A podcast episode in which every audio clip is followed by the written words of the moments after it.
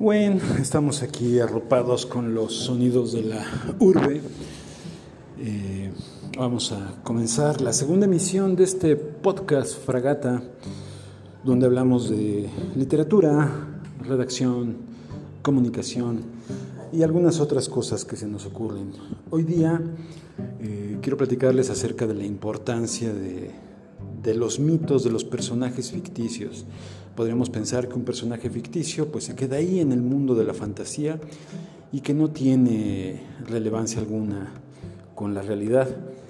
Eh, esto es totalmente falso, los personajes ficticios tienen mucha importancia, a tal grado que pues les decimos ficticios porque sabemos que no están en eso que quién sabe qué es, pero llamamos realidad, y sin embargo operan, eh, tienen un impacto en esa realidad. Hace algunos años hubo una discusión porque en la ONU propusieron a la Mujer Maravilla como embajadora honorífica. Y la idea de esto era que, pues bueno, al ser un personaje femenino fuerte, aguerrido, pues iba a impactar eh, particularmente en las mujeres en general, pero particularmente en las niñas. Era una forma de empoderar a las niñas.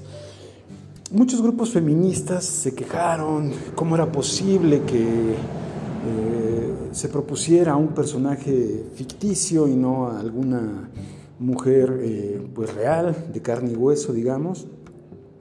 Y bueno, finalmente la ONU se echó para atrás y le quitó esta mención honorífica a la Mujer Maravilla.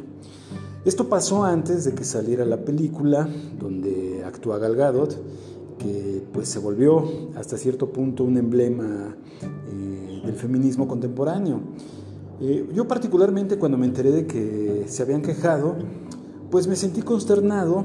Yo crecí en los años 80, en mi repertorio simbólico se hallan caricaturas, cómics, películas, videojuegos, y en su aparente banalidad me dejaron ver más allá de mi miserable contexto. Digo miserable porque realmente era miserable. Eh, por ejemplo, muy chico vi He-Man y los Amos del Universo, un montón de hombres musculosos y rudos, donde también aparecían mujeres musculosas y rudas, como Sorceres o Tila, eh, que además eh, tienen la característica de que ninguna de ellas sostuvo algún romance con Jimán, aunque nunca se ve que Jimán no da trazas de, ser un personaje gay, de hecho también se ha convertido en un emblema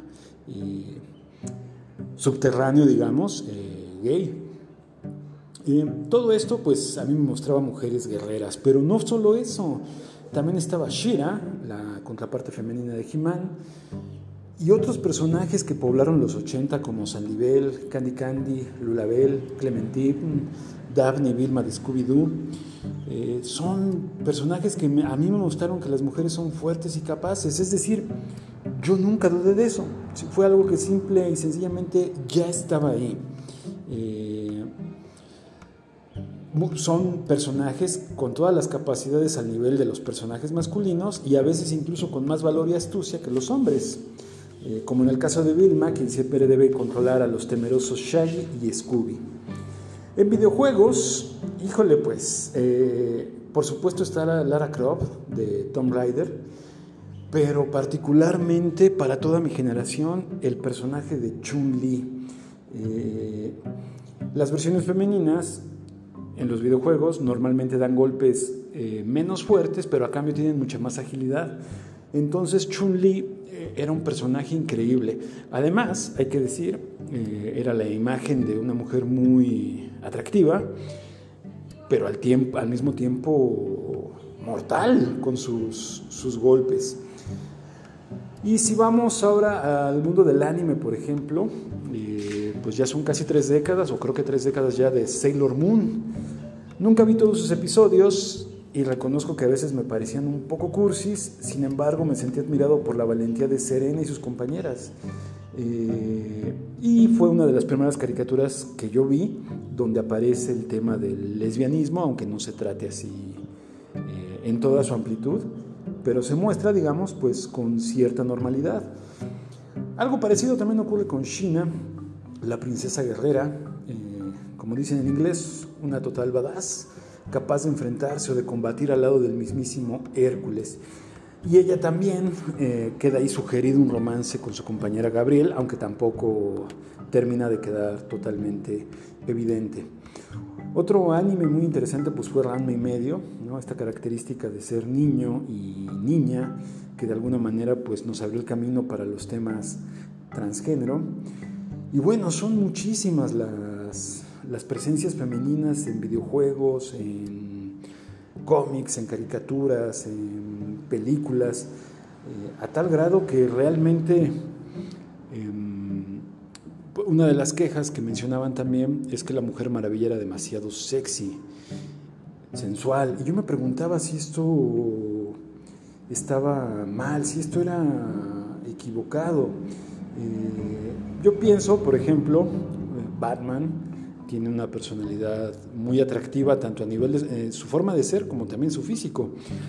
Pero no pensemos en Batman nada más, en, Nightwing, originalmente un Robin, eh, pues es, se podría decir que es el trasero más hermoso masculino de los cómics. Y, y no sé si esto lo podamos ver como algo negativo. Shina, igual que He-Man, pues presentan una cierta bola de músculos que de alguna manera pues sí son un epítome de la fantasía sexual, sensual, pero mi pregunta sería si esto es realmente malo, tanto como Chun-Li. Em, yo recuerdo tener por ahí de los 17 años, iba a, eh, las tiendas, a la calle a jugar eh, Street Fighter y a veces llegaba ahí una niña de unos 11 o 12 años que me retaba ella jugaba con Chun-Li y con Bison, si no más recuerdo. Y aunque yo tenía mucha más experiencia, normalmente le ganaba, eh, llegó a ganarme y de las veces que no me ganó, pues vaya que me hacía sufrir. Y bueno, ustedes dirán, pero bueno, son personajes ficticios. Pues sí, tanto como el Quijote, tanto como Afrodita, eh, como Amadís de Gaula. Sin embargo, estos personajes tienen una importancia porque finalmente son nuestros referentes. Eh, ahí es donde se cruza todo esto con la literatura, con el arte. Son mitos eh, que no se quedan nada más en ese mundo de lo fantástico, sino que realmente intervienen en nuestras vidas.